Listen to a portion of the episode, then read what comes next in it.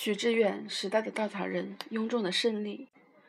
大约三十年前，当法国学生们被问到谁是他们最仰慕的公众人物时，他们选择的不是老年的萨特，而是米歇尔·科鲁奇，一位电视喜剧演员，以嘲讽和出言不逊著称。时代的风尚转变了，六十年代的理想主义，改变世界的愿望，让位于七十年代的幻灭与狭隘的个人主义，嘲讽成了时代的情绪。人们在乎的是姿态，而不是内容。此刻的中国，人人都在谈论韩寒，他像是越来越压抑、越来越迷惘的时代的最后后的救命稻草。上了年纪的知识分子说他头脑清醒，媒体欢呼他是青年领袖、年度人物。青年人觉得他不仅很酷，还有思想。在《时代》评选二零一零年影响世界的一百位人物时，他获胜了。而一位直接被为推动中国进步而付出巨大代价的作家，倒是落选了。没有人能否认韩寒的魅力，但能把赛车冠军、畅销书的作家、叛逆小子和极星讽刺者等多重角色结合起来，并在种种诱导面诱惑面前保持警惕。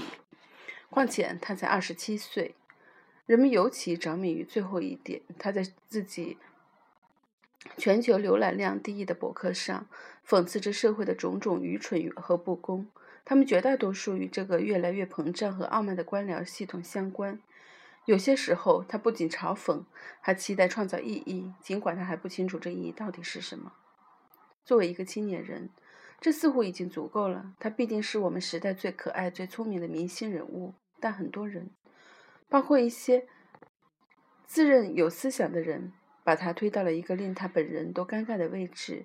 他要成为这个时代的英雄，象征着思想的力量，象征着对权力的反抗。但这不是韩寒。人们越是把他推向这个位置，越暴露出这个时代这些高声呐喊者的愚蠢、脆弱和怯懦。在某种意义上，韩寒的胜利不是他个人的利胜利，而是这个正在兴起的雍正时代的胜利。是的，你可以说每个杰出人物必然与他身处的时代相关联，但一种越来越明显的趋势是，名声和有影响力越来越与个人的质量、才能和成就无关。在西方，这是个 Paris Hilton。Hilton 和苏珊大妈的时代，他因为有名而有名，因为不怕出丑而有名。在中国，这是个李宇春与小沈阳的时代，人们因他们小小的个性，或是他的自我贬损而把票投给他们。韩寒与他们不同，却也是被同样一种力量推到今天的舞台。他是这个时代明星文化和与成功文化的产物，也符合这个时代所推崇的。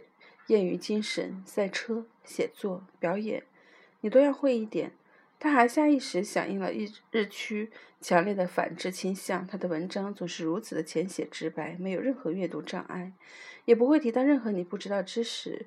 还有他嘲讽式的挑判姿态、挑衅姿态，显得如此的机智。他还熟知挑战的分寸，绝不真正跨越政治雷池一步。他也从来不暴露自己内心的焦灼与困惑，很酷。于是谈论韩寒，变成了一次全方位的心理按摩。你沐浴了青春、酷、成功、机智，还觉得自己参与了一场反抗，同时又如此的安全。你不需要付出任何智力上、道德上的代价，也没有任何精神上的彷徨。他是这个时代最美妙的消费品。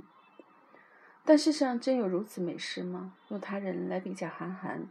既不恰当也不公平，但是公众对两者的态度却恰好不过的映衬了这个时代的特征。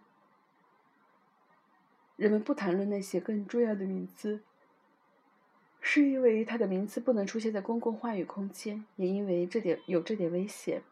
但集体性的沉默与忽视也在表明，其实我们对于真正的自由与反抗毫无兴趣，甚至心生恐惧。自由是需要代付出代价的，他不仅要反抗，而且有明智的主张。